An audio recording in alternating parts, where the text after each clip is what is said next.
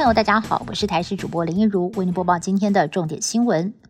指挥官陈时中今天早上才预告，台湾本土有可能会破万人染疫。下午在记者会上就宣布了，我国在今天新增了七百四十四例确诊，也创下了我国爆发新冠疫情以来的最高纪录。光是在一天之内，本土加上境外就已经有九百三十三个人确诊。陈时中坦言，目前疫情还在发展的初期哦，一定会呈现向上走的趋势，但是高点在哪儿很难预测。有医生点出了。虽然现在还不到陡升型，但是以 Omicron 惊人的传播速度来看，随时都有可能会指数型上升。建议赶快展开轻症在家照护的规划。陈中回忆，目前已经有指引了，明天会再请各县市来讨论。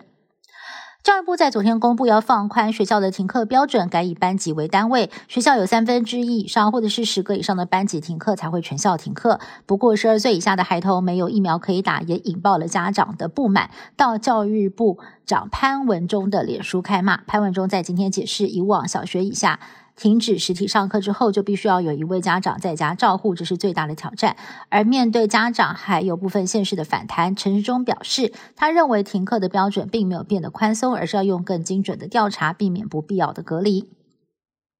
本土疫情持续的延烧，教育部公布要放宽学校的停课标准，结果呢，让很多十二岁以下的小朋友的家长相当的不满，因为这个年龄层的孩子呢是没有办法打。疫苗的，云林县政府也开出了第一枪，决定逆时钟不跟进中央，认为十二岁以下的国小跟幼儿园的学生没有打疫苗，承受的风险实在是太大了，决定要维持现行的停课做法。而各县市不同调，南投为了保护学生的安全，也决定要支持云林的做法，不跟进中央。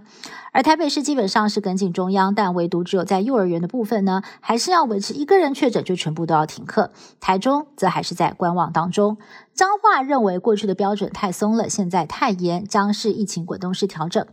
至于其他的县市呢，表示还是会跟中央的做法一致。针对儿童疫苗的部分，指挥中心也证实了，五到十一岁的儿童疫苗目前正在跟辉瑞、B N T 跟上海复兴进行四方谈判，采购的进度呢也已经要进入尾声。而食药署也针对辉瑞疫苗五到十一岁以及莫德纳六到十一岁进行紧急使用授权的审查，加快儿童疫苗采购进度，就是因为国内不少的专家担心，一旦爆发大流行，社区有大规模的感染。到时候呢，儿童的住院率还有死亡率都会提高，数量甚至会将近百例。那么指挥中心也将尽速的召开专家咨询小组会议，针对十二岁以下的孩童是否施打疫苗，要再次的来进行讨论。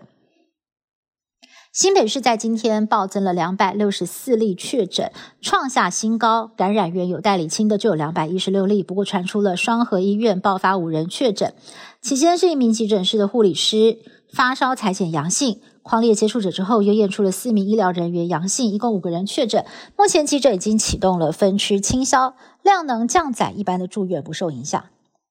台北市在今天新增了一百四十一例的本土确诊，创下了今年新高。市长柯文哲断定清零已经是不可能了，所以要拟定三大防疫策略，包括了增加防疫旅馆、收治轻症患者，以及如果单日确诊数超过两百例，就要采用虚拟医院模式，让轻症患者在家隔离治疗，并且启用大量的家用快筛机制。而类普筛也将会在目前病例数最多的中山区率先试行。柯文哲也预言了，这一波疫情至少还要再战四个月哦，直到八月才会看到曙光。美国纽约地铁发生了枪击事件。当地时间十二号上午通勤时间，一名头戴防毒面具的男子突然在地铁车厢释放烟雾弹，接着朝乘客连开数十枪，造成了至少二十九人受伤，其中有十个人中弹，五个人伤势严重，还好都没有生命危险。警方初步排除恐怖攻击，但是锁定了一名男子，目前全力的起凶。以上新闻是由台视新闻部制作，感谢您的收听。更多新闻内容，请您持续锁定台视各界新闻以及台视新闻 YouTube 频道。